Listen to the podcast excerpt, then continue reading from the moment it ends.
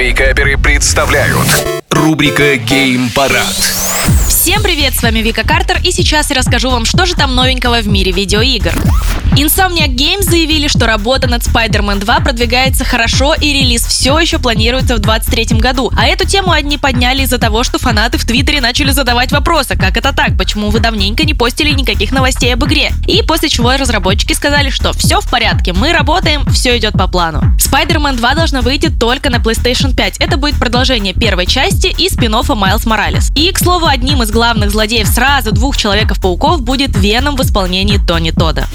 А тут буквально на днях вышло продолжение Plague Tale Innocence под названием Requiem, и получила она в основном положительные оценки от критиков. Если вы играли в первую часть и, конечно же, захотите пройти вторую, вам придется выделить немножечко больше времени, чем на первую игру серии. Но, несмотря на положительные оценки критиков, некоторые издания все-таки раскритиковали игру, а в основе все-таки идет производительность на консолях. Ну, неудивительно. На PlayStation 5 и Xbox Series игра работает только при 30 FPS, но, как показывает опыт, немножечко патчи первого дня, и все будет работать хорошо. А вот рейтинг игры в Steam на момент того, как я вам тут все это рассказываю, примерно 79% положительных отзывов. Ну, что и требовалось ожидать.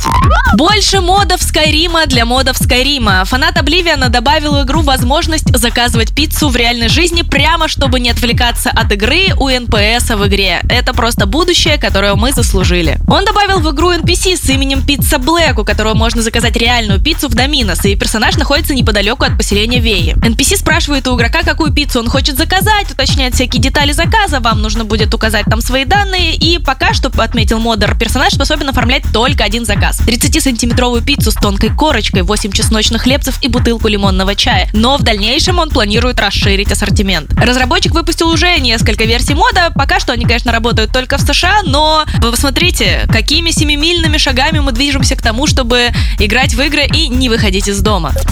Ну а на этом все. Всем хорошего дня, а больше новостей на YouTube-канале Game Juice. Пока-пока. Геймпарад. По средам в Вейкаперах на рекорде.